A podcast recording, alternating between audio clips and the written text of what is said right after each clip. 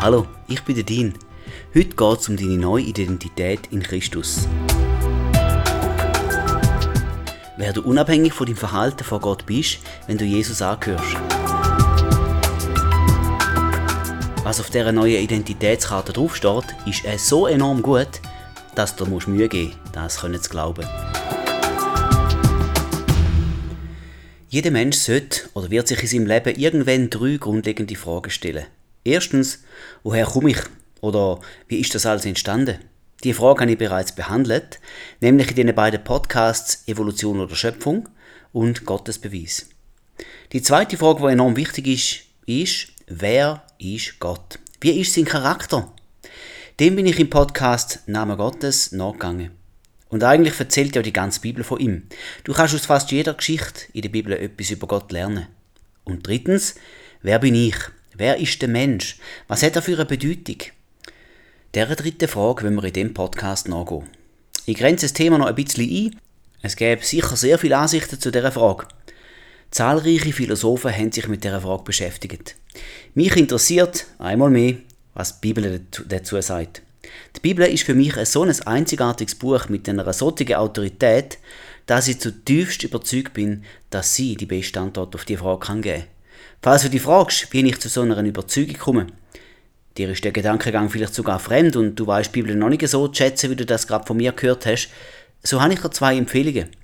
In meinem Podcast Glaubwürdigkeit von der Bibel bringe ich dir viel unterstützende Argumente dafür, warum die Bibel in verlässlicher Weise Gottes Wort ist.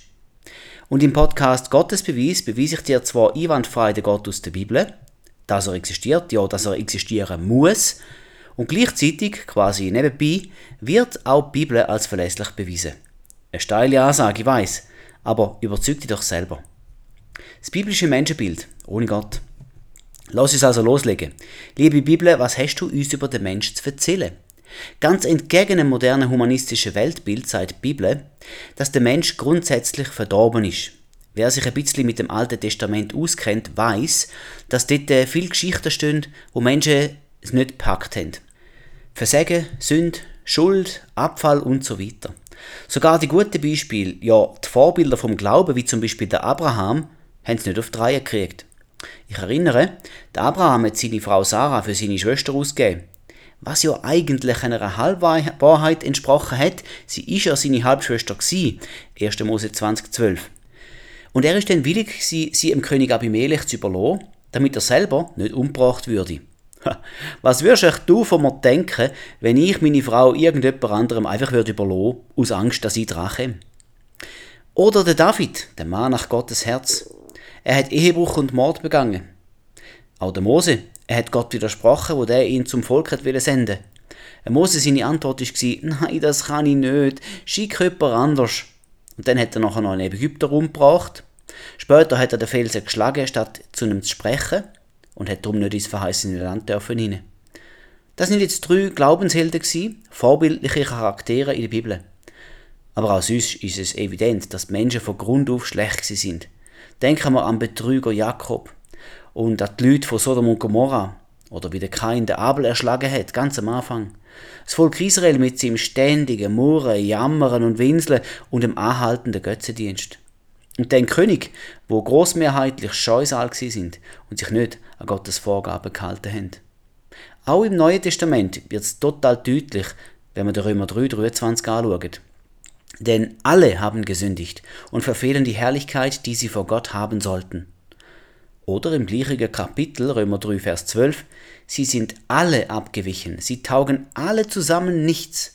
Da ist keiner, der Gutes tut, da ist auch nicht einer. Und schließlich gehen wir noch ins Heute. Zeigt die Entwicklung von Politik und Geschichte, dass die Menschen eher gut oder zutiefst schlecht sind. Ich meine doch mit Sicherheit das Zweite. Wir haben den Holocaust gehabt, wir haben den Irakkrieg wo es eigentlich um Öl gegangen ist. Die Apartheid, weiß gegen Schwarz. Der Mensch ist von Grund auf egoistisch und lebt so gut es geht auf Kosten von anderen. Die Ethik ist ja von vielen eine gute, aber wenn es hart auf hart kommt, ist sich dann jeder selber der Nächste. Man mag sich ja fragen, warum das da so ist. Hätte Gott nicht einfach gute Menschen können schaffen hm. Die Frage ist gut und die Antwort darauf erklärt viel Leid auf der Erde. Wenn sich Gott entschieden hätte, uns nur zum Guten fähig zu schaffen, dann würden wir ja Marionetten gleichen. Und mit dieser Marionette kann man keine Beziehung pflegen. Sie tut ja nur das, was ihr befohlen wird. Sie ist ja keine lebendige Seele, wie es der Mensch ist. 1. Mose 2,7. Echte Beziehung erfordert eine Freiwilligkeit. Ich mache mal ein Beispiel dazu. Tatsache, dass meine Frau mit mir verheiratet ist und bleibt, obwohl sie auch meine Schwächen kennt, macht unsere Ehe erst wertvoll und echt. Sie hat sich für mich entschieden und ich mich für sie. Das ist freiwillig sie und darum kommt der wahre Wert über. Es ist nicht schwer zu erkennen, dass jeder Mensch einen grundsätzlich freien Willen hat. Damit kann er sich für oder auch gegen Gott entscheiden. Und weil Beziehung Gottes höchstes Ziel war, wo er den Mensch geschaffen hat, hat er ihm einen freien Willen geben. Nur so hat der Mensch auch zum Ebenbild Gottes können werden, so wie es Gott da wollen hat. 1. Mose 1,26 Und Gott sprach, lasst uns Menschen machen nach unserem Bild, uns ähnlich. Im 1. Mose 3 lesen wir dann vom Sündenfall den ersten Menschen. Sie haben von der verbotenen Frucht, äh, von der Erkenntnis vom Guten und Bösen gegessen. In der Konsequenz sind sie vom Baum vom Leben abgeschnitten worden und getrennt worden. Gott hat nicht wollen, dass die Menschen jetzt mit einer neuen, sündigen, verdorbenen Natur auch noch ewig müssten leben damit. Davor hat er uns bewahren Also lebt der Mensch seither in einem Zustand vom geistlichen Tod. Gott hat im 1. Mose 2,17 gesagt, aber von dem Baum der Erkenntnis des Guten und des Bösen sollst du nicht essen, denn an dem Tag, da du davon isst, musst du gewisslich sterben. Wo die Eva denn in diese Frucht innebissen hat, ist sie aber gar nicht gestorben, könnte man denken.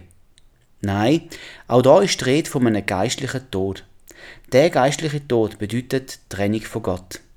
Wer vom Schöpfer, dem Lebensgeber, trennt ist, der ist lebendig tot.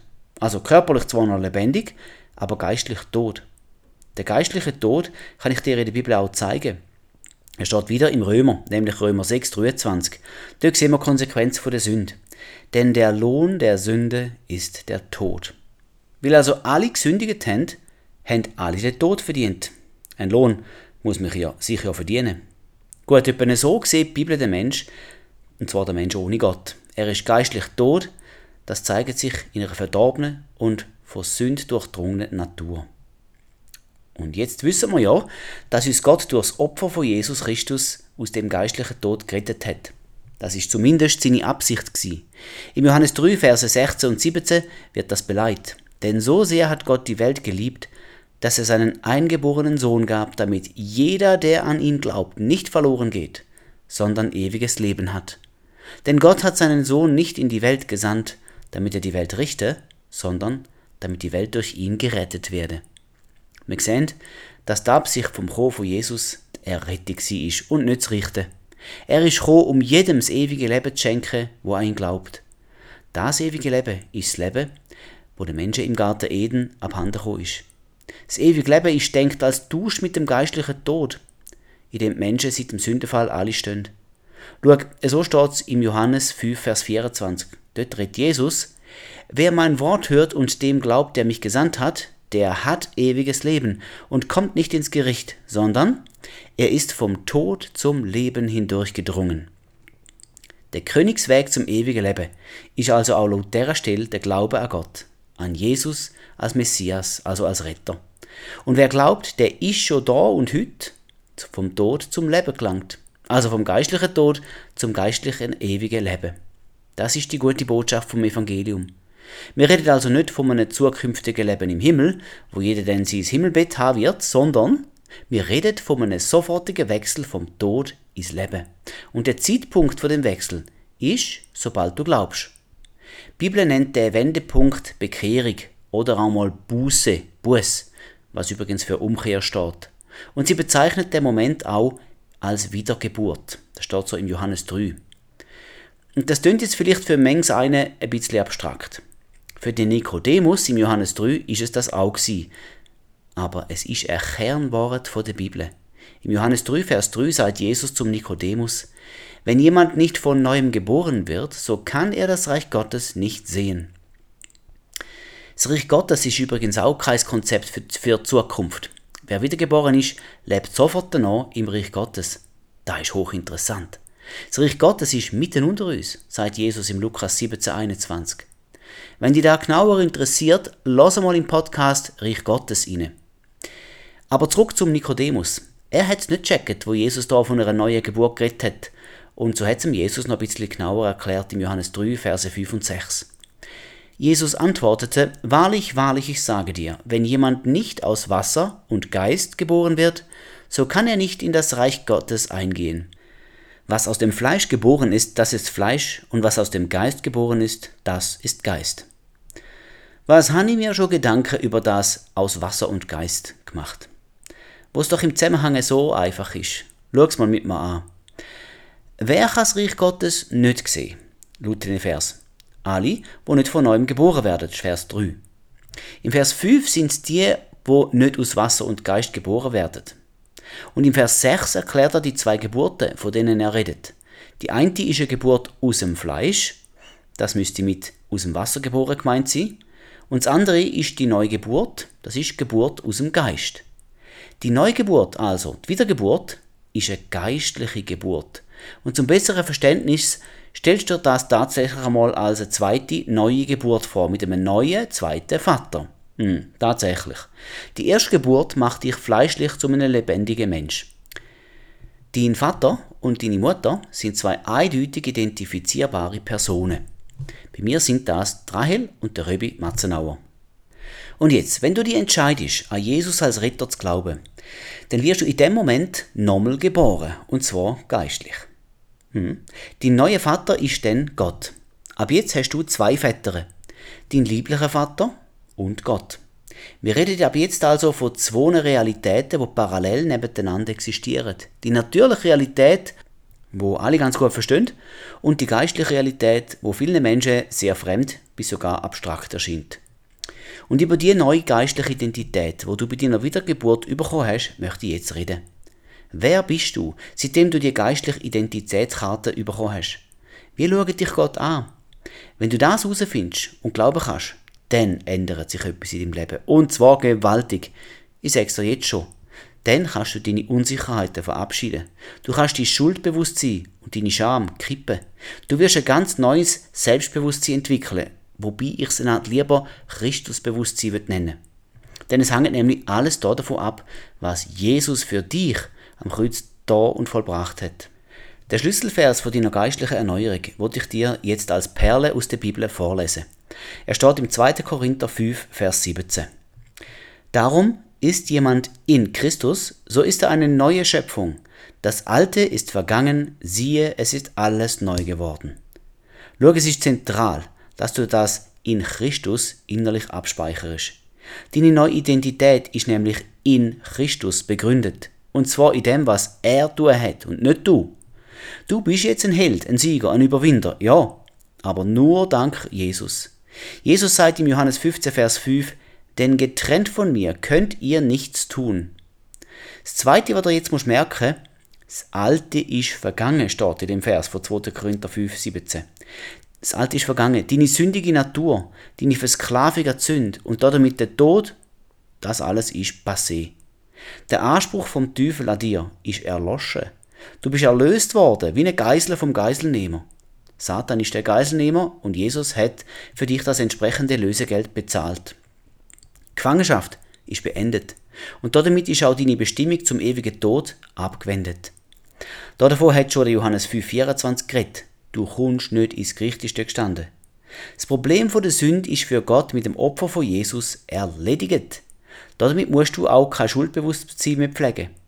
Und wenn als drittes im 2. Korinther 5, 17 steht, dass alles neu geworden ist, so wollen wir uns jetzt mit dem alles noch ein bisschen weiter beschäftigen. Ich sage dir zuerst einmal, was nicht gemeint ist, bevor ich dann nachher eins nach dem anderen aufzeige, was erneuert worden ist. Offensichtlich hat sich nämlich dein Körper bei deiner Wiedergeburt nicht verändert. Wenn du vor deiner Bekehrung ein Mann bist, dann ist es auch heute noch so. Und du hast auch nicht plötzlich abgenommen oder bist zum Supersportler mutiert, wo du gläubig geworden bist an Jesus. Es ist alles noch da. Graue Haare, Narben, Pickel und Flecken. Dein Körper ist von dieser Supererneuerung also nicht betroffen. Es ist auch nicht deine Seele gemeint, denn dein IQ hat sich wohl kaum verändert. Deine Erinnerungen sind noch da, oder? Die Sachen, die du gern hast vorher, magst du auch jetzt immer noch und deine Interessen haben sich wohl auch nicht grundsätzlich verändert.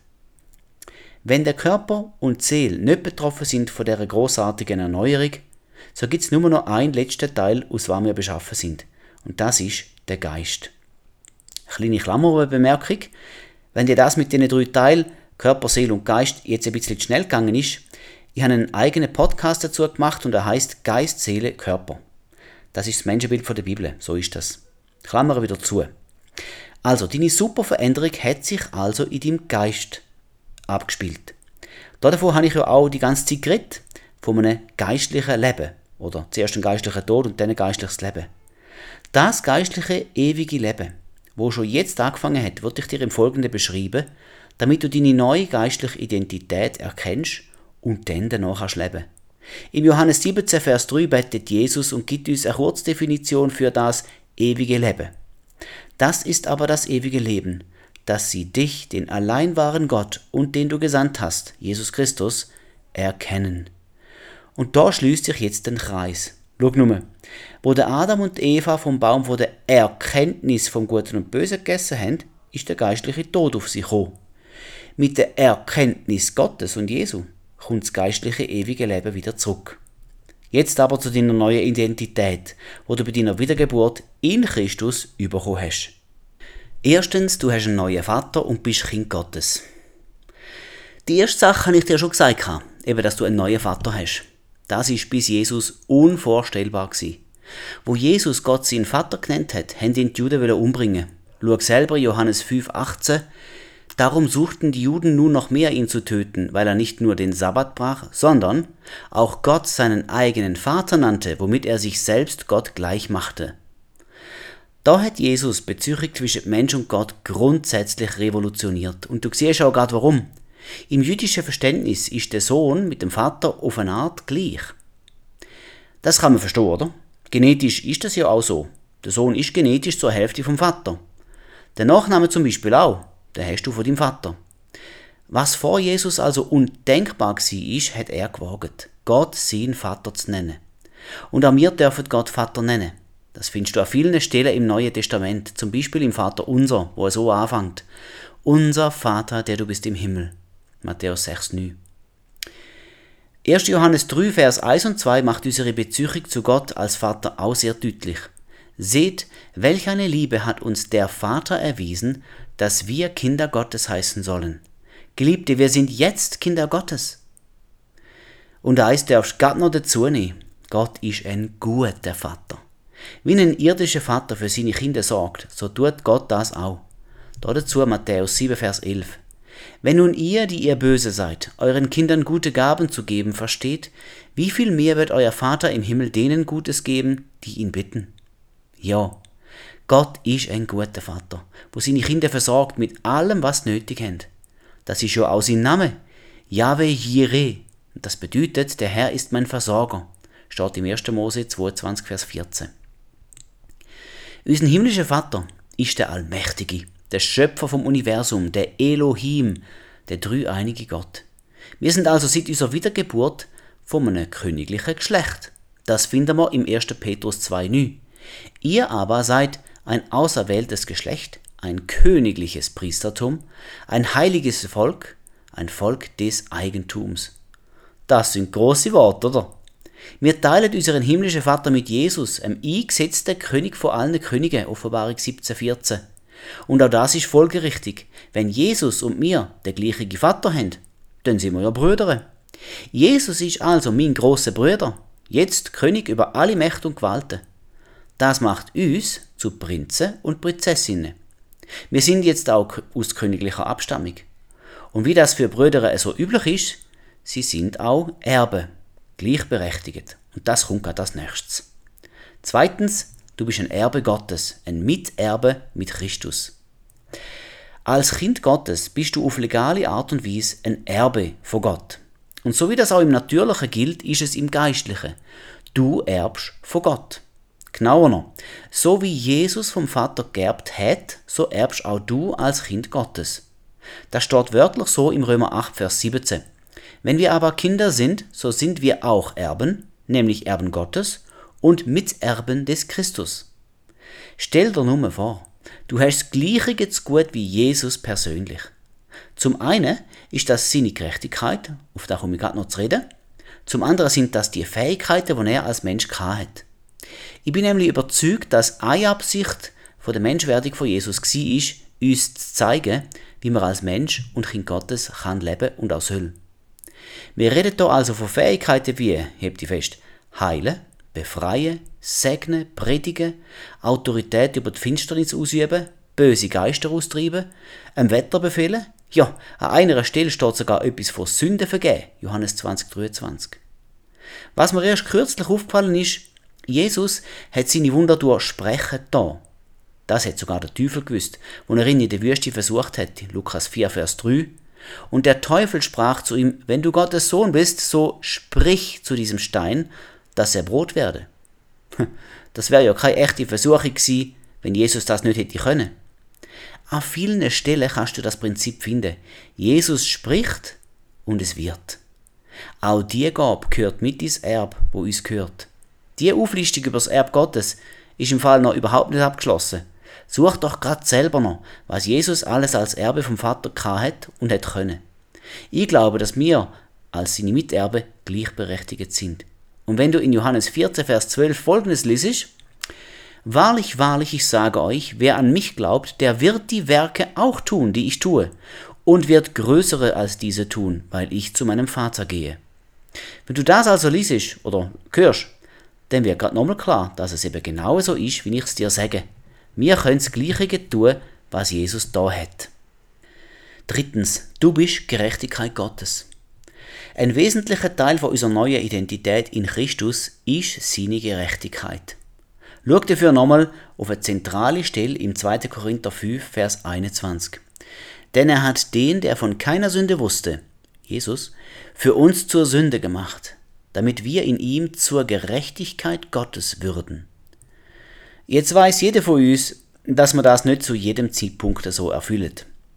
In jedem Mensch steckt ab und zu eine Ungerechtigkeit. Und sind wir einmal ehrlich, manchmal auch ganz bewusst. Und trotzdem, wer in Christus ist, der wird dadurch zur Gerechtigkeit Gottes. Das ist ja auch die Basis von dem, dass wir jetzt eine bereinigte Beziehung zum Vater haben können. Denk nur nicht, dass Gott wegen deiner Sünde ein Auge zudruckt. Nein, wo Sünde ist, da muss sich Gott abwenden. Das steht ausdrücklich im Habakkuk 1,13. Deine Augen sind so rein, dass sie das Böse nicht ansehen können. Du kannst dem Unheil nicht zuschauen. Gott hasst Sünd und er muss sich abwenden. Aber das hat er mit Jesus abgerechnet. Wie du sicher weißt, hat Gott sich von Jesus am Kreuz abgewendet, steht in Markus 15,34. Und das hat er tun, weil Jesus für uns zur Sünde gemacht worden ist. Es ist für Gott gewesen, als wäre Jesus die Sünde. Darum hat er von ihm weg müssen schauen. So heißt es in dieser Korintherstelle. Jesus ist für uns zur Sünde gemacht worden. Es ist dort am Kreuz also ein Tausch passiert. Unsere Sünde ist auf ihn übertragen worden und er hat an unserer Stelle gelitten dafür. Dafür ist seine Gerechtigkeit auf uns übertragen worden und darum haben wir jetzt Frieden mit Gott. Römer 5,1. Könnt ihn Vater nennen und uns ihm mit Freimütigkeit nähern. Hebräer 4, Vers 16. Ich möchte nochmal nachdoppeln, damit du das sicher nicht falsch verstehst. Deine Bemühungen, gerecht zu leben, die sind es nicht, wo dich gerecht machen. Solltest du auf gesetzliche Art und Weise diesen Weg probieren wollen, dann bist du im Vornherein zum Scheitern verurteilt. Dann gilt dir Jakobus 2, Vers 10. Denn wer das ganze Gesetz hält, sich aber in einem verfehlt, der ist in allem schuldig geworden. Du da besser akzeptieren und vertraue auf Gerechtigkeit von Jesus, wo auf dich übertragen wird, wenn du an ihn und seine Gerechtigkeit glaubst. Das sagt der Apostel Petrus ganz gut im 2. Petrus 1,1. Simon Petrus, Knecht und Apostel Jesu Christi, an die, welche den gleichen kostbaren Glauben wie wir empfangen haben, an die Gerechtigkeit unseres Gottes und Retters Jesus Christus. Wir glauben also an die Gerechtigkeit von unserem Gott, an die Gerechtigkeit von Jesus und nur so werden wir gerecht. Ein kleiner Einschub wird ich jetzt hier machen, und zwar darüber, was in Christus bedeutet. Wir lesen das nämlich immer wieder, schon in den Evangelien und danach vor allem beim Paulus. Ein Beispiel aus dem Johannes 15, Verse 4 bis 7. Dann einmal darauf achten, wie oft das in mir vorkommt. Bleibt in mir und ich bleibe in euch.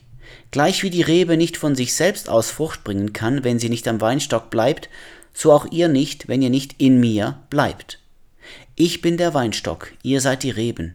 Wer in mir bleibt und ich in ihm, der bringt viel Frucht. Denn getrennt von mir könnt ihr nichts tun. Wenn jemand nicht in mir bleibt, so wird er weggeworfen wie die Rebe und verdorrt. Und solche sammelt man und wirft sie ins Feuer und sie brennen. Wenn ihr in mir bleibt und meine Worte in euch bleiben, so werdet ihr bitten, was ihr wollt, und es wird euch zuteil werden. Also ich habe in vier Vers fünfmal in mir zählt. Und kürzlich habe ich etwas gelesen, wo ich für eine hervorragende Erklärung von dem in Christus oder in mir halte. Ich versuche es einmal mit eigenen Worten. Kennst du die Geschichte vom Noah und der Sintflut? Der Noah und sieben von seinen Familienangehörigen sind von Gott durch die Arche vom sicheren Tod verschont worden. Das viele Wasser hat alle anderen Menschen getötet. Um die Katastrophe zu überleben, hat der Noah mit seinen Lieben aber müssen in die Arche einsteigen. Und durch die ist er dann vom Unglück bewahrt worden. In der gleichen Art ist das in Christus zu verstehen. Du musst in Christus einsteigen, wie der Noah in die Arche. Denn alle in der Arche sind gerettet worden und alle in Christus werden gerettet. So etwas nennt man Typus oder Vorschatten, also eine Geschichte, wo etwas Geistliches verdeutlicht. Ich finde, da kann man sich gut vorstellen, oder? Stell dir Jesus als ein Arche vor, ein Schiff, wo alle Eingestiegenen vor der Katastrophe vom ewigen Verlorensein errettet. Die Katastrophe im übertreiten Sinn ist der geistliche ewige Tod. Vor dem will uns Jesus bewahren und erretten. Es ist fundamental wichtig, dass wir in Christus einsteigen und dann auch in ihm bleiben. So wird man gerettet. Es ist nicht so, das gilt einmal drin, immer drin, sonst wird nämlich die Bibel nicht an zig Stellen zum Ausharren ermahnen. Zurück zu dem, was wir in Christus sind. Viertens, du bist ein Heiliger. So sieht dich Gott im Geist. Du bist ein Heiliger. Ja, genau. Du musst also keine Mutter Teresa sein oder ein verstorbener Papst, wo von der katholischen Kirche heilig gesprochen wird, post mortem. Bei allem Respekt, aber da ist ein unbiblisches Prinzip. Wenn wir von heilig sprechen redet, wenn schon, dann gilt es so. In Christus bist du heilig gesprochen. Jetzt sofort, wenn du in Christus bist. Schau dir eine von den vielen Anreden in den Paulusbriefen an. Zum Beispiel Philippa 1,1. Paulus und Timotheus, Knecht Jesu Christi, an alle Heiligen in Christus Jesus, die in Philippi sind. Wir hätten auch im Epheserbrief, im Kolosser, in den beiden Korintherbriefen können nachschauen. Überall begrüßt Paulus seine Leser als Heilige. Das ist doch etwas, nicht? Unser neuer Mensch, die Neuschöpfung, von der wir schon geredet haben, ist in wahrer Heiligkeit geschaffen. Das finden wir im Epheser 4, Vers 24 und den neuen Menschen angezogen habt, der Gott entsprechend geschaffen ist in wahrhafter Gerechtigkeit und Heiligkeit. Der neue Mensch, den wiedergeborene Geist, ist geschaffen in Heiligkeit. Das darfst du im Glauben annehmen, denn es ist so. Vielleicht ist dir in dem Vers auch aufgefallen, dass da steht, dass du den neuen Mensch anziehen sollst oder musst oder hast. Ich habe viel darüber nachgedacht, was echt das bedeutet. Und ich bin zum Schluss gekommen, dass der Paulus damit meint, dass wir uns so verhalten, wie es unserer neuen Identität entspricht. Das ist eine ganz wichtige Erkenntnis, Leute. Denn im Evangelium von der Gnade, von dem ich totaler Fan bin, gibt es noch gern eine Schlagseite, wo damit korrigiert wird. Schau, das Evangelium von der Gnade ist total richtig. Wir werden aus Gnade durch Glauben gerettet. Epheser 2,8. Und gewiss nicht aus Werk. Es kann sich niemand rühmen, selber vor Gott gerecht zu sein. Soweit stimmt einmal alles. Wenn wir jetzt aber zum Schluss kommen, dass Errettung und Werk keinen Zusammenhang haben, dann irren wir. Falls du nur diesen Podcast anhörst, dann muss ich dazu ein bisschen ausholen.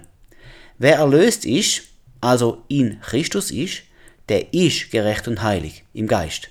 Das ist seine neue Identität. Aber jetzt, als Volk von der Neuschöpfung, ist es wichtig, dass jedes Kind Gottes den neuen Mensch auch anzücht, also anleitet. Sich also seiner neuen Natur gemäß auch verhaltet.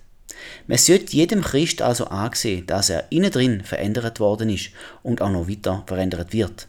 Die Paulusbriefe sind voll davon, wenn er schreibt, dass es unter den Gläubigen kein Ehebrecher, kein Lügner, kein Säufer, kein Habgierige und auch kein Götzendiener und so weiter mehr sollte.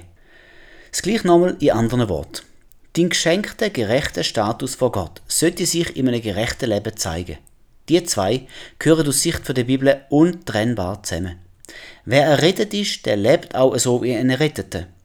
Dazu gehört die Erneuerung von unserem Denken, Römer 12,2, und ein Wandel in Gerechtigkeit. Der feine Unterschied bringt der Paulus im Galater 5,25 gut raus. Wenn wir im Geist leben, so lasst uns auch im Geist wandeln. Gell, in unserem westlichen Denken ist es weit verbreitet, dass wir Sachen dualistisch sehen. Das bedeutet, dass wir Sachen voneinander abkoppeln und sie manchmal zu Gegensätzen werden. Die neue Schöpfung und der Wandel im Geist ist aber überhaupt nicht dualistisch zu verstehen. Die gehören zusammen. Die Bibel ist da klar. Ein heiliger Lebenswandel, also richtiges Verhalten, gehört zu einem erlösten Mensch. Er vermag den Mensch zwar nicht zu retten, aber er wächst wie eine Frucht aus dem erlösten Herzen raus. Aber weiter geht's jetzt. Fünftens. Du bist aus dem Geist geboren. Es geht jetzt um den Heiligen Geist. Was uns als Kinder Gottes zusteht, auch ist der Heilige Geist. Jeder wiedergeborene Mensch ist durch den Geist Gottes wiedergeboren. Im Johannes 3, Vers 6 steht, was aus dem Fleisch geboren ist, das ist Fleisch, und was aus dem Geist geboren ist, das ist Geist. Und Johannes 3,8 sagt noch, der Wind weht, wo er will, und du hörst sein Sausen, aber du weißt nicht, woher er kommt und wohin er geht. So ist jeder, der aus dem Geist geboren ist. Die Wiedergeburt ist also eine Geburt aus dem Geist. Und wir wissen auch aus Johannes 14, 16 bis 17, und ich will den Vater bitten, und er wird euch einen anderen Beistand geben, dass er bei euch bleibt in Ewigkeit, den Geist der Wahrheit. Wo Jesus in den Himmel gefahren ist, hat er dafür gesorgt, dass der Heilige Geist gekommen ist. Und wie du siehst, er bleibt bei uns in Ewigkeit. Noch eine letzte wichtige Grundlage aus dem Titus 3, 5 und 6. Durch die Erneuerung des Heiligen Geistes, den er reichlich über uns ausgegossen hat, durch Jesus Christus, unseren Retter. Wir sind also nicht mit einer halben Portion Heiligen Geist ausgestattet, auch nicht mit einer Babyversion vom Geist Gottes, wo er müsste wachsen, sondern wir sind reichlich begossen, reichlich begossen mit dem Heiligen Geist. Und er bleibt auch. Falls du nur wenig von ihm bemerkst, dann gibt es eine Variable, wo du diesbezüglich musst und kannst beeinflussen. Du kannst ihn mehr oder weniger machen lassen. Du kannst ihm alles übergeben, dein Leben von ihm leiten lassen, oder du könntest auch weiterhin probieren, der eigene Chef in deinem Leben zu sein, was nicht empfohlen ist.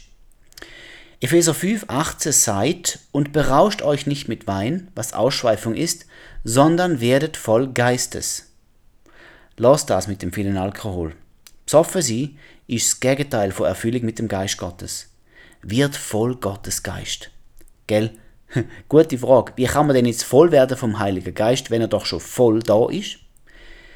Schau, Johannes 7, Vers 37 bis 39, dort wird der Heilige Geist mit lebendigem Wasser verglichen. Und Wasser ist tatsächlich etwas Quantifizierbares. Du kannst viel oder wenig davon haben. Ich würde es so sagen. In dir drinnen wohnt der Heilige Geist, voll und ganz. Er ist wie eine Quelle, von der du kannst trinken, viel und oft, oder wenn du willst, auch selten. Und je nachdem wird aus deinem Leben ein Strom oder auch nur ein, ein Rinnsal von dem lebendigen Wasser rausfließen zu anderen Menschen. Tauch dein Becher oft und ganz ein in Heiliger Geist, so erfüllt er dich auch ganz. Und noch eins, Römer 12, 11, sagt, im Eifer lasst nicht nach, seid brennend im Geist, dient dem Herrn. Auch da siehst du den Anteil am Ganzen. Schau du dafür, dass du brennend bist, lichterloh entflammt und begeistert von dem Heiligen Geist. Mach alles mit ihm, fragen, bezüchen mit ihm und tu alles im Geist. Jetzt gut einmal, das ist jetzt eher der aktive Part von dir, aber wir sind ja eigentlich bei der neuen Identität. Dazu gehört, dass der Heilige Geist in dir wohnt. Sicher, wenn du wieder geboren bist. Und im Galater 5,22 lesen wir von der Frucht vom Geist. Also von den Sachen, wo der Geist mitgebracht hat, wo er in dein Leben hineingekommen ist. Achtung, all die verschiedenen Geschmacksrichtungen und Ausprägungen von dieser einen Frucht, wo der Geist bewirkt, die sind bereits in dir drin mit dem Geist. Das musst du also nicht selber machen. Die Frucht ist da. Du musst sie vielleicht pflücken, so wie du aus lebendigem Wasser trinkst, aber wenn der Geist in dir ist, dann ist die folgende Frucht ganz selbstverständlich ebenfalls in dir drin. Die Frucht des Geistes aber ist Liebe, Freude, Friede, Langmut, Freundlichkeit, Güte, Treue, Sanftmut, Selbstbeherrschung. Weißt du, so ist Gott. Der Heilige Geist ist ja ein Teil von der Dreieinigkeit. Er ist Gott. Priesen, betten an, heißen willkommen. Gib ihm alle Recht an dir ab und lohn ihn Stür übernehmen. Gib ihm den Vortritt und behandle ihn wertschätzend. So wirst du die Frucht vom Geist in deinem Leben plötzlich sehen. Du kannst den Heiligen Geist auch bitten, dir in einzelnen Tugenden zu helfen. Pass dein Denken dem Geist Gottes an. Ähm, eine Anmerkung noch, und zwar das Wort Treue in dieser Liste kann und sollte sogar besser Glauben heißen. Es ist nämlich im Griechischen das Wort Pistis und es wird im Neuen Testament immer, außer nur da, mit Glauben übersetzt. Es ist ja eh fast das Gleiche, aber mir ist wichtig, dass du erkennst, auch Glauben ist eine Fruchtnote vom Heiligen Geist. Was auch noch zum Heiligen Geist gehört, ist Kraft. Der Lukas, wo das eine Evangelium und die Apostelgeschichte geschrieben hat, wiederholt das immer wieder. Ist mir erst aufgefallen gerade. Maria ist schwanger worden durch die Kraft vom Heiligen Geist. Der Engel hat zu ihr gesagt, im Lukas 1,35, der Heilige Geist wird über dich kommen und die Kraft des Höchsten wird dich überschatten. Nach, im, nach der Versuchung von Jesus im Lukas 4,14 und Jesus kehrte in der Kraft des Geistes zurück nach Galiläa. Lukas 5,17 und die Kraft des Herrn war da, um sie zu heilen. Lukas 6,19 und die ganze Volksmenge suchte ihn anzurühren, denn Kraft ging von ihm aus und heilte alle. Es gibt noch weitere Kraftstellen im Lukas, aber noch eine ganz zentrale Aussage aus Apostelgeschichte 1,8. Sondern ihr werdet Kraft empfangen, wenn der Heilige Geist auf euch gekommen ist. Siehst du, dass der Heilige Geist die Kraft Gottes ist? Die große Kraft ist auch in uns wirksam, steht im Epheser 1,19. Was auch die überwältigende Größe seiner Kraftwirkung an uns ist, die wir glauben. Die Kraft ist wiederum der Heilige Geist. Und schau, im Vers danach präzisierte Paulus, zu was die Kraft fähig ist. Epheser 1,20. Die hat er wirksam werden lassen in dem Christus, als er ihn aus den Toten auferweckte. Ha! Zusammengesetzt heißt das, die gleiche Kraft, womit Gott Jesus aus den Toten auferweckt hat, lebt in uns und ist auch in uns wirksam. Es ist der Heilige Geist, der in uns wohnt. Wenn das kein Grund für Begeisterung ist, ich ermutige dich, mit dem Heiligen Geist zu rechnen. Es ist wahr, was die Bibel sagt. Und zuletzt, immer noch zum Heiligen Geist, noch das. Der Heilige Geist beschenkt uns mit seinen Gaben. Ach, und die sind super. Man liest viel davon im 1. Korinther 12 bis 14, also Kapitel 12 bis 14. Wort von der Weisheit, von der Erkenntnis, Glaube, die Gabe von der Heilung, Wunderkräfte, Weissagung oder Prophetie heißt es auch, Geisterunterscheidung und verschiedene Sprachen. Die weitaus wichtigste Gabe vom Heiligen Geist ist die Liebe. Der Paulus widmet ihr das ganze 13. Kapitel im 1. Korintherbrief. Ein paar hat er als Hirte begabt, man könnte auch Pastoren sagen, das ist das gleiche Wort. Andere als Apostel, das sind Gesandte, die das Evangelium verbreitet. Es gibt Leute, die einen prophetischen Dienst haben, Lehrer, Evangelisten. Auch Hilfeleistungen und Leitung zählen zu den Gaben vom Heiligen Geist. Darüber gäbe es noch viel zu sagen. Aber ich lasse mal bei dem, dass der Heilige Geist uns übernatürliche Gaben schenkt. Und das ist genial. Es erbaut uns selber und auch andere in der Gemeinde, wo ja der Leib Christi ist. Sechstens, deine Sünden sind dir vergeben. Das ist ja eigentlich schon ziemlich logisch aus der Tatsache heraus, dass du vor Gott gerecht dastehst. Es gibt eine Vielzahl an Bibelstellen, wo dir diesen Punkt glasklar machen. Zum Beispiel Jeremia 31, Vers 34. Denn ich werde ihre Missetat vergeben und an ihre Sünde nicht mehr gedenken. Das ist ein Auszug aus der alttestamentlichen Ankündigung vom neuen Bund. Oder Jesaja 43, 25 sagt fast gleich. Ich, ich tilge deine Übertretungen um meinetwillen, und an deine Sünden will ich nie mehr gedenken. Ha, da ist so gut. Und noch eine Stelle aus dem Neuen Testament, Hebräer 1, 3. Er hat sich, nachdem er die Reinigung von unseren Sünden durch sich selbst vollbracht hat, zur Rechten der Majestät in der Höhe gesetzt.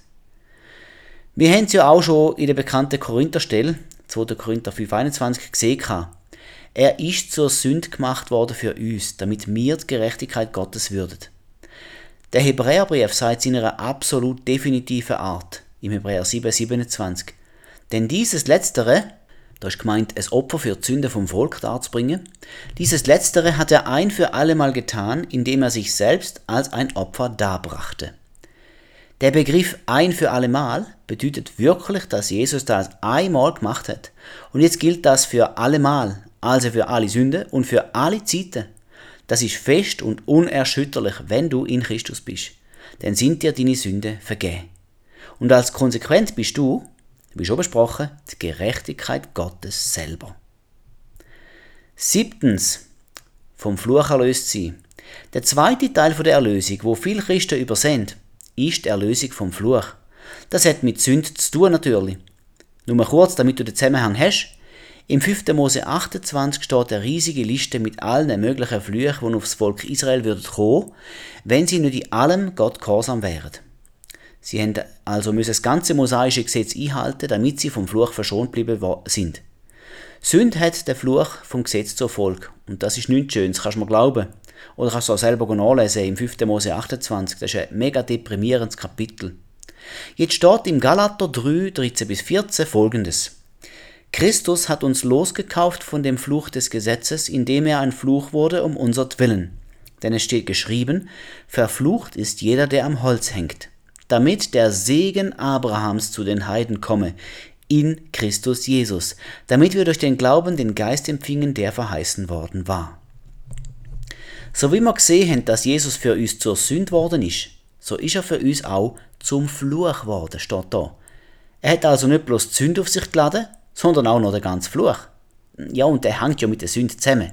Gehört ja beides wie ein Päckchen zusammen.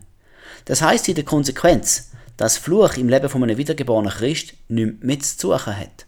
Der wäre illegal auf dir, falls du unter einem leidest. Und ja, auch Christen leiden unter Fluch, ganz offensichtlich. Wenn ich dir sage, was zum Fluch gehört, dann merkst du, ja, stimmt.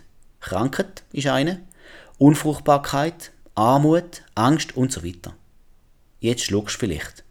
Hat er gar gesagt, dass Christen nicht mehr krank, arm oder unfruchtbar sein Ich weiß, das kommt nicht überall gut an. Aber schau es mal so an. Was sagt denn die Bibel? Wenn Jesus uns vom Fluch vom Gesetz loskauft hat, warum sollte man denn weiterhin unter irgendeinem Fluch, Fluch sein? Die rechtliche Seite hat Jesus geklärt. Er hat alle Fluch als Kreuz mitgenommen. Jesaja 53, 4 und 5 sagt, 700 Jahre vor Jesus bereits voraus.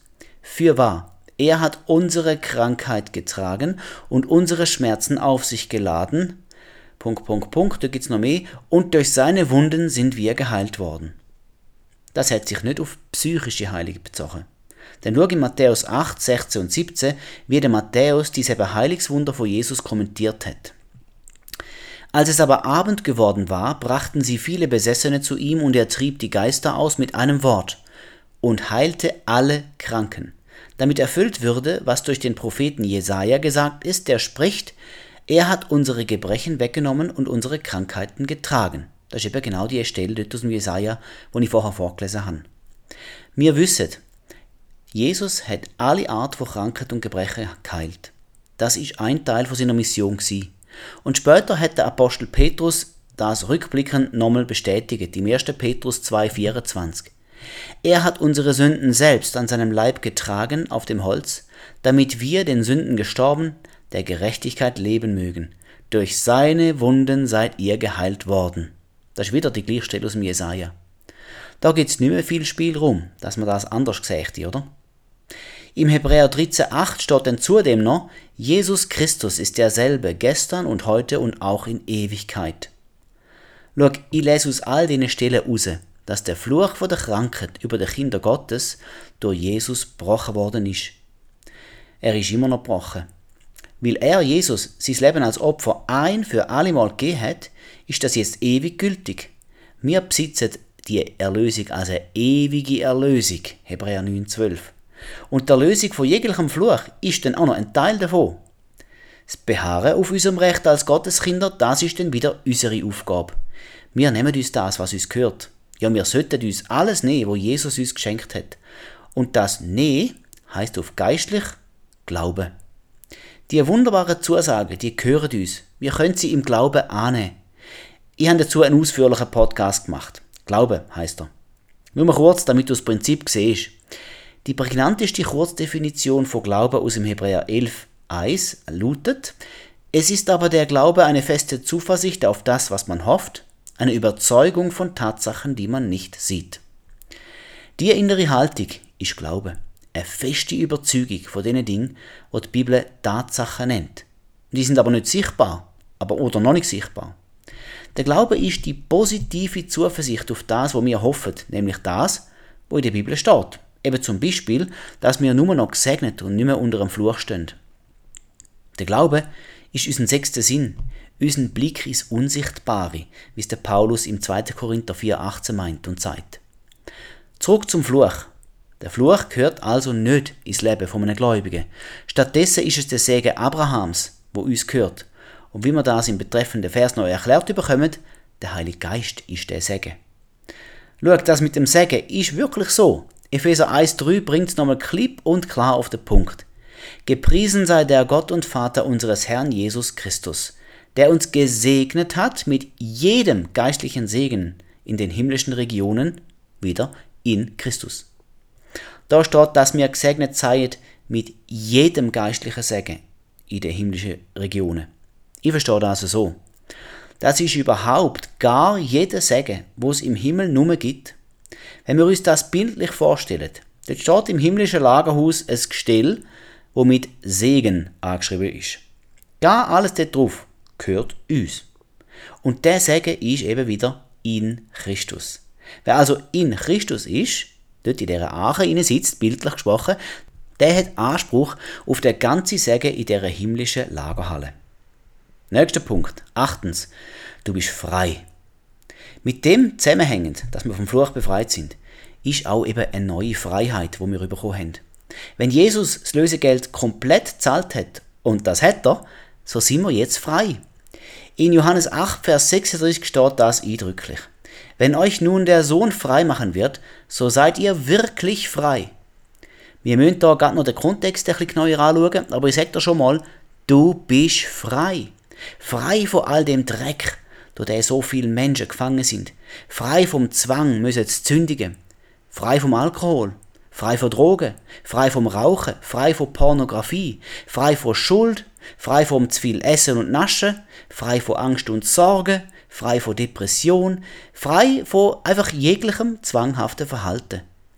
Und ach, wie viele Christen würden jetzt seufzen, weil sie genau wissen, dass es in ihrem Leben nicht so aussieht. Sie wissen nicht, dass Jesus sie wirklich frei gemacht hat. Oder sie glauben es nicht. Oder noch schlimmer, sie nehmen sich die Freiheit nicht, wo ihnen aber gehört. Wenn wir streng nach der Bibel gehen, so ist es aber genau so. Alle Kinder Gottes sind frei. Jesus hat uns ja befreit. Er hat alles zahlt. Wir sind nicht mehr Geiseln von dem Geiselnehmer, vom Satan. Aber eben, okay, ich habe ja schon gesagt, dass der Kontext noch wichtig sei. Es gibt zu dieser Freiheit nämlich eine Bedingung und die wird noch gern übersehen. Auch in dem Lied Wen der Sohn befreit, der ist wirklich frei. Auch in dem Lied wird die Bedingung unterschlagen. Es ist doch ein guter Song, aber er treibt einfach nur um den Ertrag, der Aufwand verschwiegt er. Gehen wir zurück zum Vers 31 und 32. Da sprach Jesus zu den Juden, die an ihn glaubten, Wenn ihr in meinem Wort bleibt, so seid ihr wahrhaftig meine Jünger, und ihr werdet die Wahrheit erkennen, und die Wahrheit wird euch frei machen. Mir fällt auf, dass Jesus das zu denen gesagt hat, wo an ihn glaubt haben. Das ist so, als würde er es zu dir und zu mir sagen. Ich nehme jetzt einmal an, dass du auch an Jesus glaubst, und wenn nicht, würde er empfehlen, das schleunigst zu ändern. Und dann kommt die Bedingung, wo mit dem Wörtli wenn eingeleitet wird. Wenn ihr in meinem Wort bleibt. Das ist die Voraussetzung, das ist die Bedingung. Erst dann bist du wirklich ein Jünger von Jesus. Und dann wirst du die Wahrheit erkennen. Jesus selber ist es, die Wahrheit, gemäß Johannes 14, Vers 6. Und die Wahrheit, also Jesus selber, wird dich frei machen. Eben, wenn der Sohn frei macht, der ist dann wirklich frei. Aber was bedeutet es jetzt, in seinem Wort zu bleiben? Schau, da müssen wir unbedingt ganz gut begreifen. Denn diese Bedingung müssen wir erfüllen, wenn wir frei sein und bleiben Ich sehe verschiedene Ebenen in dieser Bedingung. Erstens, lies Bibel. Das ist das Wort Gottes. Du musst sie kennen, gut kennen, um drin bleiben zu können. Meine Entscheidung vor drei Jahren war, es vergeht ab heute kein Tag mehr, ohne dass ich die Bibel lese. Es ist immer das Erste in meinem Tag, die oberste und erste Priorität. Zudem habe ich mir gesagt, dass 1. Januar für mich 1. Mose bedeutet. Einmal im Jahr durch die Bibel ist für mich das Minimum. Man muss es natürlich nicht gleich machen wie ich. Aber wenn du nur den Tagesvers liest, dann brauchst du 81 Jahre, um die Bibel einmal zu lesen. Damit kommst du also nicht wirklich weit im Leben, sorry, wenn ich das gerade so deutlich sage. Ich habe es einmal ausgerechnet. Um in einem Jahr einmal die ganze Bibel zu lesen, musst du täglich drei bis vier Kapitel lesen. Drei lange nicht, vier ist ein bisschen zu viel. Nimmst du vier Kapitel vor, so hast du noch ein paar Tage übrig vor Ende vom Jahr. Und vier Kapitel lesen, das dauert zwischen 15 und 30 Minuten, je nachdem wie schnell du liest und wo du gerade liest. Zweitens, in seinem Wort zu bleiben bedeutet auch, das, was er gesagt hat, zu glauben und danach zu leben. Dazu musst du natürlich die Bibel zuerst kennen. Aber dann heißt es, die Prinzipien und Anweisungen von Jesus im eigenen Leben konkret zu verwirklichen. Es hat vor einiger Zeit eine Bewegung gegeben, die heißt WWJD. What would Jesus do? Das heißt übersetzt, was würde Jesus tun? Wenn du dich das in deinem Leben immer wieder fragst, kommt's gut. Also zum Beispiel, ähm, Ehebruch? Nein, kommt nicht in Frage. Großzügig sein? Ja, genau da entspricht Jesus. Lügen, stellen, betrügen? nein, ist nicht für mich. Sanftmütig sein, geduldig, barmherzig mit den Mitmenschen? Jawohl, das ist richtig. Äh, abtreiben? Auf gar keinen Fall und so weiter. Nicht jede Frage ist im Leben so einfach wie die Beispiele, das ist klar. Aber mit Hilfe vom Heiligen Geist schaffen wir auch die richtig schwierigen Herausforderungen im Leben. Zum Beispiel, wie verhalte ich mich in der Corona-Pandemie? Das ist zum Beispiel etwas, das ich extrem schwierig gefunden. Drittens, in seinem Wort zu bleiben heißt auch, so zu reden, wie er es tun hat. Anders gesagt, verbügt Wahrheit nicht, sondern rede so, wie es Jesus und der Bibel entspricht. Also, bin ich jetzt wirklich in seine Wunde geheilt, wo ich doch momentan den Pfnüssel habe? Ja, das bin ich, denn das Wort Gottes sagt es ausdrücklich. Bin ich frei, obwohl ich eine Schwäche für Pornografie habe? Ja, das bin ich, denn Jesus hat mich bereits davor losgekauft. Vieles im Leben fühlt sich nicht so an, als hätte die Bibel recht. Und doch hat sie recht. Mein Umgang damit ist der. Ihr stellt die Wahrheit von der Bibel, also eigentlich Jesus, wo ja die Wahrheit ist, über meine erlebte Realität. Ja, wenn ich Kopfweh habe, dann ist das real, ich lüge es nicht. Und doch steht die Wahrheit von Jesus drüber. Ich bin trotzdem geheilt in der Wunde von ihm. Und noch viertens, in seinem Wort bleiben heißt auch, dass es mich immer begleitet. Wir wollen unser geistliches Leben nicht dualistisch gestalten. Also am Sonntag im Hauskreis und beim Tischgebet sind wir geistlich, bei der Arbeit mit Freunden und unter der Woche bin ich dann anders. Fluchen, Stellen, Betrügen und so weiter. Nein, der Herr Jesus ist ganz und immer bei uns. Sein Denken soll uns in jeder Situation vom Leben prägen. Also auch, wenn ein dreckiger Witz fällt, wenn es darum geht, wie viel du im Ausgang trinkst, oder ob du dir hilfst, wenn du müde und auspowert bist. Einfach immer. Noch eine Facette aus der Johannes 8 Stelle. Im Vers 34 sagt Jesus, Wahrlich, wahrlich, ich sage euch, jeder, der die Sünde tut, ist ein Knecht der Sünde. Mit der Sünde darf man nicht leger umgehen. Wer die Sünde tut, der wird ihren Knecht, steht da. Wir sind befreit von aller Sünde, aber wenn wir sie trotzdem noch tun, so kommt sie neue Rechte an uns über.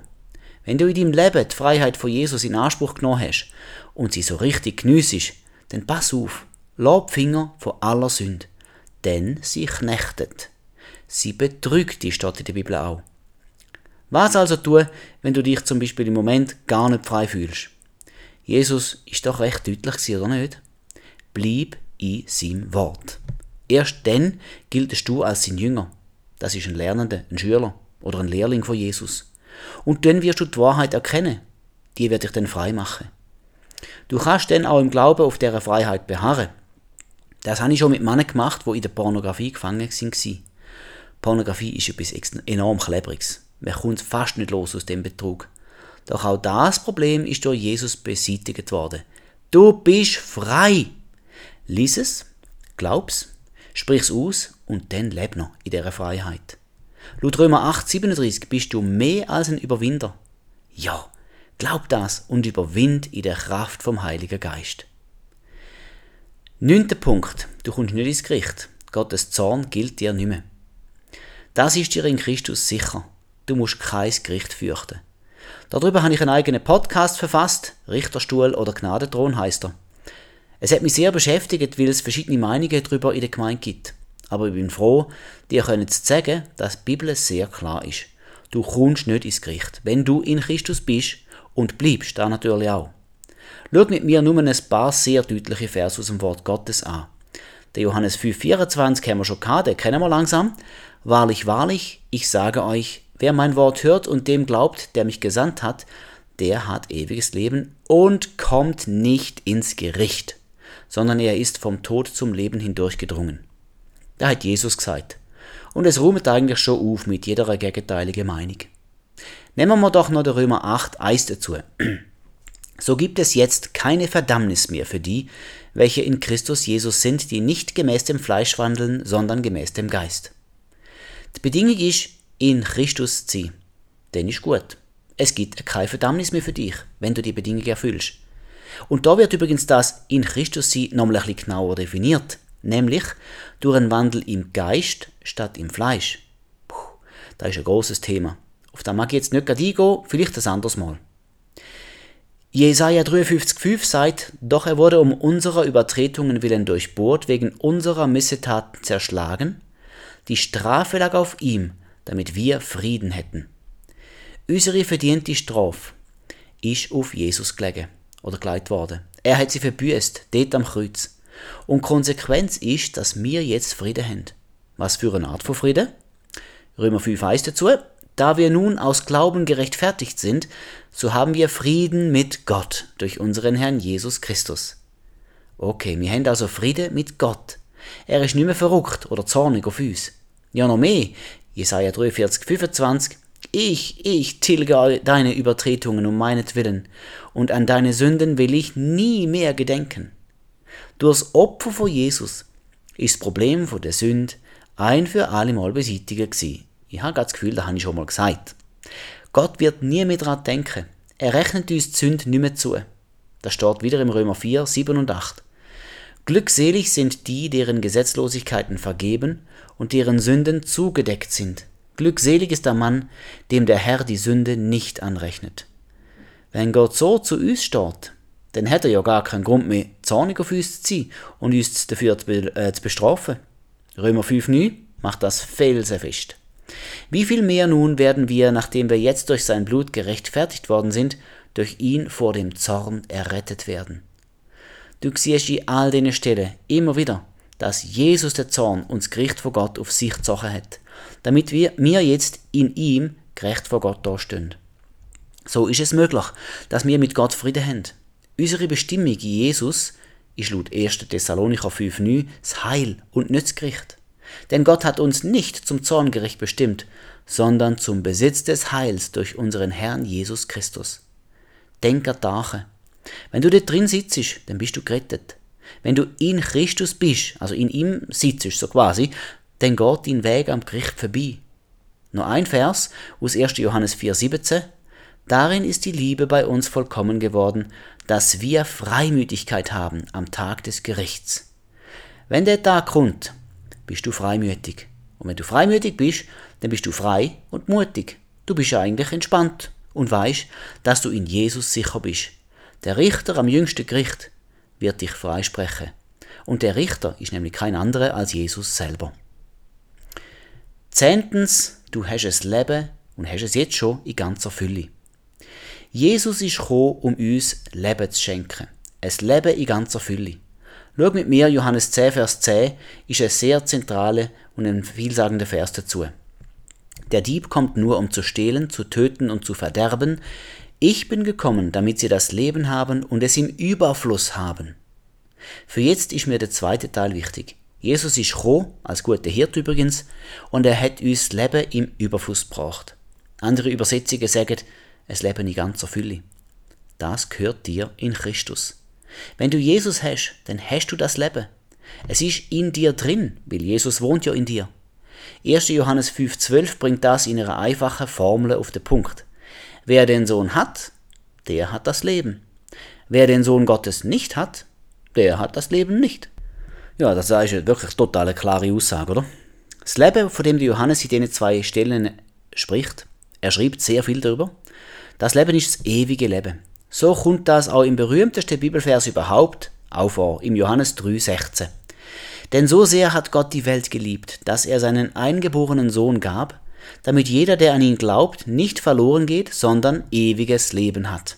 Ja, was gibt's da noch zu ergänzen? Ich kann nur noch doppeln und rausheben. Gott hat die Welt geliebt. Seine Motivation ist Liebe gewesen. Denn er ist ja auch die Liebe, 1. Johannes 4,8. Und er hat nicht nur Einzelne oder ausschließlich die Gläubigen geliebt, nein, er hat die ganze Welt geliebt, wo er Jesus geschickt hat. Sein Ziel war, dass die Welt nicht verloren gehe, sondern ewiges Leben überkämte. Und das Leben ist das Leben in Gerechtigkeit, Friede und Freude im Heiligen Geist. Römer 14, 17. Jeder Mensch steht im Grund vor einer Kreuzung. Der schmale Weg führt zum ewigen Leben, und zwar über Jesus. Genau genommen in Christus muss man sein. Der breite Weg führt ins Verderben. Das ist das Leben unter dem Zorn Gottes, weil ja niemand Gott von selber gefallen kann. Johannes 3, 36 dazu. Wer an den Sohn glaubt, der hat ewiges Leben. Wer aber dem Sohn nicht glaubt, der wird das Leben nicht sehen, sondern der Zorn Gottes bleibt auf ihm. Das ist eine verheerende Aussage, der zweite Teil. Wir haben ja die Frucht vom Heiligen Geist schon ein bisschen unter die Lupe genommen. Aber das ist es, was das Leben in ganzer Fülle beschreibt. Liebe, Freude, Friede, Geduld, Güte, Freundlichkeit, Sanftmut, Glaube und Selbstbeherrschung. Der Paulus schreibt im Kolosser 2, 9 bis 10 ganz toll. Denn in ihm, das ist Jesus, denn in ihm wohnt die ganze Fülle der Gottheit leibhaftig, und ihr seid zur Fülle gebracht in ihm. Kann sein, dass dir das Leben im Überfluss ein bisschen abstrakt und surreal vorkommt. Speziell, wenn du vielleicht arm bist oder süchtig, alleinerziehend, krank, in einer schweren Situation steckst einfach. Aber schau, Jesus ist gekommen, um dir das Leben zu schenken. Und streng genommen, wenn du Jesus hast, dann gehört dir das Leben. Du darfst dich auf die Schrift beziehen, darauf beharren, dass dir das Leben gehört. Holst da im Glauben. Vielleicht musst du außer proklamieren auch sonst noch ein paar Veränderungen in deinem Leben vornehmen. Frag den Heiligen Geist drüber. Aber eins ist sicher, dir gehört das ewige Leben. Um den Punkt abzuschließen, führe ich nochmal Johannes 5,24 an. Wer mein Wort hört und dem glaubt, der mich gesandt hat, der hat ewiges Leben und kommt nicht ins Gericht, sondern er ist vom Tod zum Leben hindurchgedrungen. Hast du das Wort von Jesus gehört, die gute Nachricht, das Evangelium? Ja. Hast du dieser Botschaft geglaubt? Glaubst du jedem Wort Gottes, speziell an Messias Jesus Christus? Ihm sein Name bedeutet ja, der Herr rettet. Jesus heißt das. Ist er dein Retter? Darf er? Auch wenn dies Leben ein Desaster ohne Hoffnung zu ziehen scheint. Wenn du Jesus hast, dann bist du schon jetzt vom Tod zu dem ewigen Leben durchgedrungen. Nimm das im Glauben an. Das Evangelium ist so gut. Jetzt doch noch ein allerletzte Bibelstelle zu dem Thema. Römer 8, 32. Er, der sogar seinen eigenen Sohn nicht verschont hat, sondern ihn für uns alle dahingegeben hat, wie sollte er uns mit ihm nicht auch alles schenken? Das tönt mir nach einem Leben im Überfluss, voller von Segen, frei von Fluch, erlöst und voller Friede und Freude. Da liegt auch bei dir drin, unabhängig davon, wie sehr das es du vermasselt hast. Beiß dich in dieser Verheißung fest. Es ist kein Versprechen nur für die Zukunft. Sie gilt im Hier und Jetzt. Es gibt noch so viel mehr, was du in Christus bist. Ich will, dir jetzt noch ein paar Zusagen einfach so mit auf den Weg geben, ganz kurz und jeweils mit der passenden Adresse aus der Bibel, damit du die Stellen auch selber noch nachlesen kannst. Geniess es. Freu dich an deiner überragenden Stellung, wo du in Jesus vor Gott hast. Du bist Gottes Meisterstück, Epheser 2,10. Du hast Gnade und Gunst Gottes, Hebräer 4,16. Du bist vollkommen in Christus, Kolosser 2, 9 und 10. Du bist auserwählt, 1. Petrus 2, 9. Dir ist vergeben, und zwar in der Vergangenheit, der Gegenwart und in der Zukunft, Kolosser 1,14. Du bist ein Kind von seiner Liebe, Epheser 5,1. Du sitzt mit Christus am himmlischen Ort, Epheser 2,6. Du bist angenommen, Römer 15,7. Du bist geliebt, Johannes 3, Vers 16. Du kommst mit jeder Situation klar, Philippa 4, Vers 13. Du musst dich nicht schämen, Römer 1, 16. Du bist siegreich, Matthäus 28, 18 bis 20. Du bist ein Bürger vom Himmel, Epheser 2, 19. Du bist dazu bestimmt, für zu leben, Epheser 5, 1 und 2. Du bist von der Macht von der Sünde befreit, Epheser 1, 7. Du hast den Sinn von Christus, 1. Korinther 2, 16. Du bist errettet, Titus 3, 5. Du bist erlöst, 1. Korinther 1, 30. Ja, all das bist du. Und zwar in Christus. Und damit bin ich wieder am Schluss. Schön bist du dabei gewesen, hast du angelassen, wenn ich dir mitgeben wollte. Und ich hoffe fest, dass du merkst, dass deine Identität in Christus enorm großartig ist. Also riesig. Da hat so viel Potenzial für Begeisterung drin. Und ich hoffe, dass du das siehst und all die Sachen, wo du im Moment vielleicht nicht so kannst glauben, du nochmal durch den Kopf gehen lassen und lies es selber nach und mach dir bewusst, dass Gott das über dich sagt, dass das dir gehört. Wenn du in Christus bist, also wenn du wiedergeboren bist, dann gehört dir, gehören dir die Sachen, die ich jetzt dir da vorpräsentiert habe. Nimm es in Anspruch, glaub's und fang an, dich dementsprechend auch zu verhalten. Das gehört eben auch dazu. Ich hoffe, du hast etwas gelernt. Ich hoffe, dass du nicht abturnst, sondern eben ermutigt bist durch die großartige Botschaft und dass du das im Glauben kannst annehmen. Denn nur wenn du es im Glauben annimmst, wird sich das schlussendlich in deinem Leben auch zeigen. Es gilt im Geist, nimm es jetzt noch im Glauben. Ich will dich noch mit Gebet segnen. Herr, ich danke dir, dass du mit uns bist. Danke dir, dass du für das, was du uns gemacht hast, die großartige neue Identität, die du uns gegeben hast im Geist. Ich danke dir, Herr, dass das dein Segen ist, wo du uns gegeben hast, in Christus zu sein und so eine neue Identität für uns zu haben.